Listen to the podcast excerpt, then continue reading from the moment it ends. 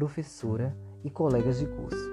Trago hoje para vocês a escolha do meu gênero, o artigo acadêmico. Espero que as informações que trago aqui possam ajudar a todos ao longo de sua caminhada acadêmica, que só está apenas começando. O artigo, no âmbito acadêmico, é um gênero que tem por finalidade primordial a socialização do resultado de estudos e pesquisas. Escrevem-se artigos para informar a comunidade acadêmico-científica tanto acerca de novas descobertas sobre um determinado campo de pesquisa, quanto acerca de questionamentos e releituras de teorizações já existentes. Há ainda artigos escritos com o objetivo de revisar bibliografias e conteúdos em suporte eletrônico sobre um tema específico, que reúne em uma leitura crítico-analítica concepções de diferentes autores. A publicação de artigos em periódicos especializados é de capital importância para o avanço da ciência nas diferentes áreas.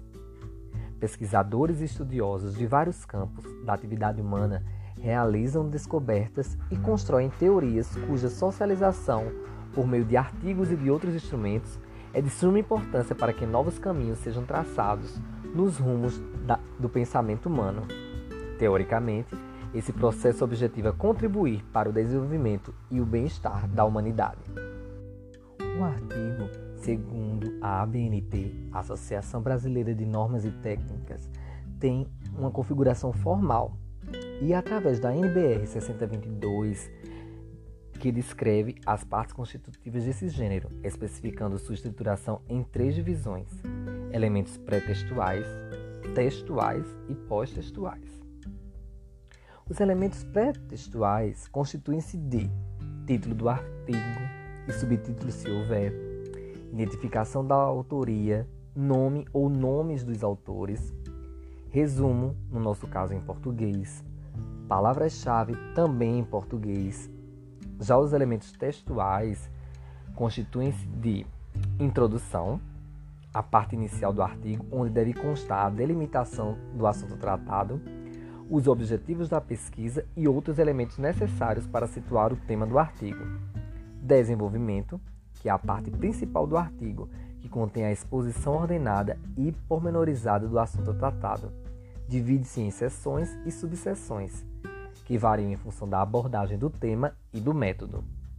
E a conclusão, parte final do artigo, na qual se apresentam as conclusões correspondentes aos objetivos e às hipóteses.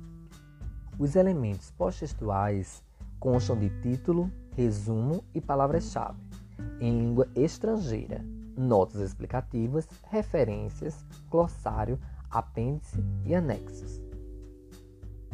Vale salientar que para a produção de um artigo, no entanto, não basta apenas saber em que consiste esse gênero, a que finalidade se presta e de que parte se constitui.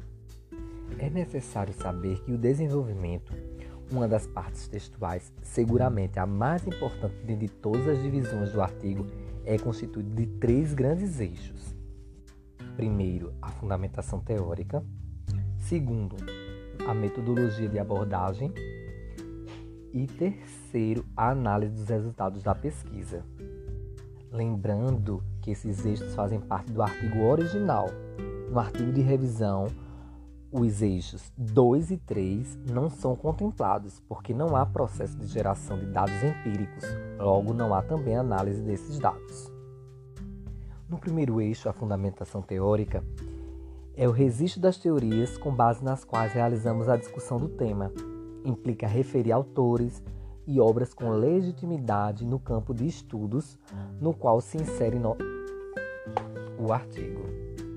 No segundo eixo, a metodologia de abordagem é a descrição detalhada do caminho percorrido no processo de coleta e de análise dos dados de pesquisa. É preciso que essa descrição seja feita com clareza e suficiência de dados, de modo que o leitor, caso deseje, possa refazer o percurso empreendido por você, ou seja, possa replicar em outro recorte espacial e temporal a pesquisa documentada no artigo. E o terceiro eixo, a análise dos resultados da pesquisa, é uma das etapas mais importantes de um artigo original. É o processo de análise dos dados gerados, ou seja, a documentação dos resultados da pesquisa. Esse processo requer a organização preliminar das informações obtidas por ocasião da pesquisa.